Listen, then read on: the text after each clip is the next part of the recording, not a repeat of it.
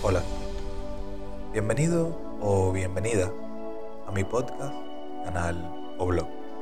Desde donde sea que te esté llegando esta información, espero que estés bien. Mi nombre es Ángel David y hoy quisiera ofrecerte una historia, darte una charla motivacional y quién sabe cuánto más. Esto es progreso, no perfección.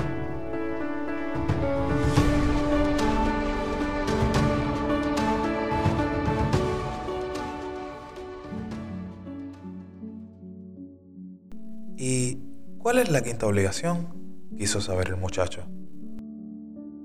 Hace dos días me dijiste que yo nunca sentí deseos de viajar, repuso el mercader. La quinta obligación de todo musulmán es hacer un viaje.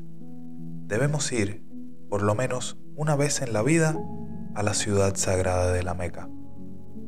La Meca está mucho más lejos que las pirámides. Cuando era joven, preferí juntar el poco dinero que tenía para poner en marcha esta tienda. Pensaba ser rico algún día para poder ir a la Meca. Empecé a ganar dinero, pero no podía dejar a nadie cuidando los cristales porque son piezas muy delicadas. Al mismo tiempo, veía pasar frente a mi tienda a muchas personas que se dirigían hacia allí. Algunos peregrinos eran ricos e iban con un séquito de criados y camellos, pero la mayor parte de las personas eran mucho más pobres que yo. Todos iban y volvían contentos y colocaban en la puerta de sus casas los símbolos de la peregrinación. Uno de los que regresaron, un zapatero que vivía de remendar botas ajenas, me dijo que había caminado casi un año por el desierto, pero que se cansaba mucho más cuando tenía que caminar algunas manzanas en Tánger para comprar cuero. ¿Y por qué no va a la Meca ahora? inquirió el muchacho. Porque la Meca es lo que me mantiene vivo. Es lo que me hace soportar todos estos días iguales. Esos jarrones silenciosos, la comida y la cena en aquel restaurante horrible. Tengo miedo de realizar mi sueño, muchacho y después no tener más motivos para continuar vivo. Tú, tú sueñas con ovejas y con pirámides. Eres diferente de mí porque deseas realizar tus sueños. Yo, yo solo quiero soñar con la Meca. Ya imaginé miles de veces la travesía del desierto, mi llegada a la plaza donde está la piedra sagrada, las siete vueltas que debo dar en torno a ella antes de tocarla. Ya imaginé qué personas estarán de mi lado, frente a mí, y las conversaciones y oraciones que compartiremos juntos. Pero tengo miedo de que sea una gran decepción, y por eso solo prefiero seguir soñando. Extracto del libro El alquimista de Paulo Coelho. En este mundo, por alguna razón, la mayoría de las personas eligen no cumplir sus sueños. Aunque estemos rodeados de posibilidades y recursos, casi todo el mundo decide ignorar y apagar activamente los gritos de sus corazones, resignándose a vivir una vida de conformismo y anhelo, disfrazándola como una existencia poética que, a oídos de ellos mismos y de cualquier otro con igual opinión, llega a parecer un cuento de la más fina caballería, cuando la verdad son solo excusas de aquellos que empujados por las circunstancias decidieron que les iría mejor con los pies firmes en el suelo y la cabeza enterrada frente a estos. Sea por miedo o por un falso realismo, estas son personas que encuentran innúmeras razones para no moverse. Son de esos que dicen, me gustaría tocar el cielo, pero es que está tan lejos, y si construyo una escalera, no, no va a llegar. Además, no sé cómo hacer una escalera. Y las escaleras de madera no aguantan y bla, bla, bla. En fin, optan por seguir el camino preestablecido que ya otros marcaron para ellos.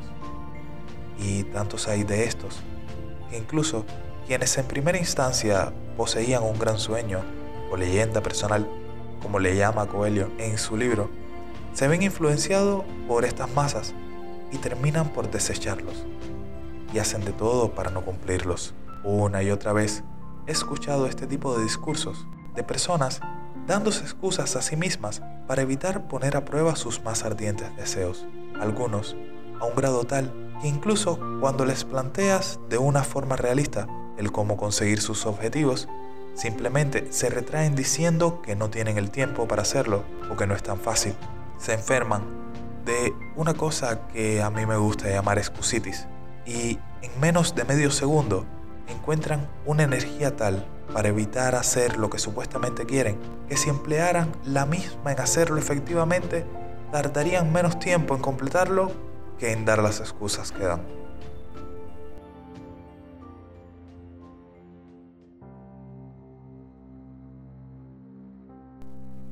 Par de días atrás, hablaba con un amigo al que no veo mucho, vive en Cuba, y la situación del país es un poco desagradable. Como alguien que vivió en el mismo lugar, pude identificarme perfectamente con lo que me estaba contando y naturalmente quise darle ánimos y apoyo.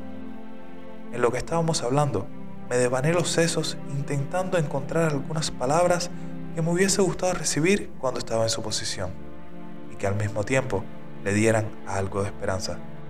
La frase que le dije, si no me olvido, es algo así. Mayo, Entiendo perfectamente por lo que estás pasando. Sabes que estuve en tu posición, pasé por lo mismo y sé que no es nada fácil. Pero solo te voy a pedir una única cosa, y es que por favor tengas un objetivo más allá de la supervivencia diaria. No era una frase destinada a fomentar un sueño imposible ni extremadamente difícil.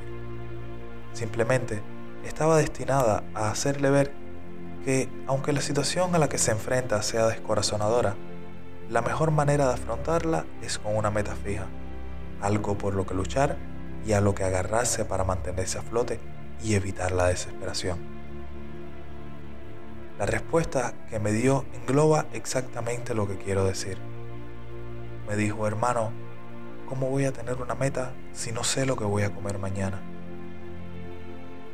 Escuchar esto me partió el corazón pero no por la razón que podrían pensar. La supervivencia diaria es más normal de lo que muchos imaginan. Aún más en países del tercer mundo. Y día tras día hay para quienes incluso despertar equivale a vencer a la muerte. Sentir lástima de eso sería faltar el respeto a su lucha. No, lo que me dolió fue que con esa frase me dejó en claro dos cosas. La primera es que había perdido toda esperanza de mejoría futura. Y la segunda, que había dejado de creer. Se rindió ante una aplastante marea de decepciones y circunstancias. Escucharlo hablar de esta manera me hizo darme cuenta de lo afortunados que somos los que contra viento y marea luchamos por nuestros sueños, los que sin importar lo que pase o la carga que nos caiga, miramos al frente y nos decimos, un poquito más. Vamos, que puedes con esto. Que vemos los problemas como un privilegio y tomamos las circunstancias como escuelas.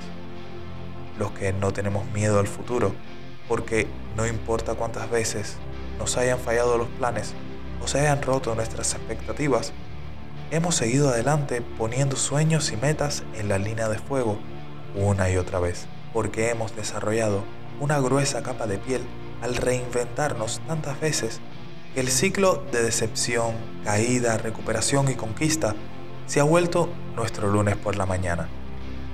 Miramos al futuro de forma diferente porque aunque tengamos los pies en la tierra, nos atrevemos a dejar la cabeza en las nubes y sin dejarnos arrastrar por la marea, insistimos en creer cuando nadie más cree y en luchar la buena pelea cuando nadie más lo hace en construir castillos en el aire con la fe puesta en nosotros mismos y la esperanza de ser suficientes para mantenerlos allí el tiempo necesario para crear nuestro reino. La respuesta de mi amigo me dolió. Intenté decirle algo, pero no pude. Tal vez por haber venido del mismo lugar y haber enfrentado las mismas situaciones, no dije nada. Pero la verdad debí de hacerlo. Debí gritarle Déjate de estupideces. Desistir de tus sueños es lo mismo que vivir sin motivos. Aún tienes que luchar por ellos. Alguien como tú no puede caer. Y sin importar que te debes a ti mismo sueños y conquistas. Aunque a tu alrededor todo parezca caerte encima, no es más que otra razón para pararte de cara a la vida y decirle, aquí está mi otra mejilla. Y esta vez no vas a conseguir tumbarme porque soy más fuerte que ayer. Porque eres único e imparable. Porque cada día que pasa consigues una nueva razón para vivir. Y sin importar dónde estés, eres perfectamente capaz de conseguir lo que te propongas. Y no hay nada que no puedas lograr. Debí haberle dicho, recuerda, eres tú quien se pone los frenos y también quien está detrás del timón. Por eso, no rindas tus sueños ante nadie.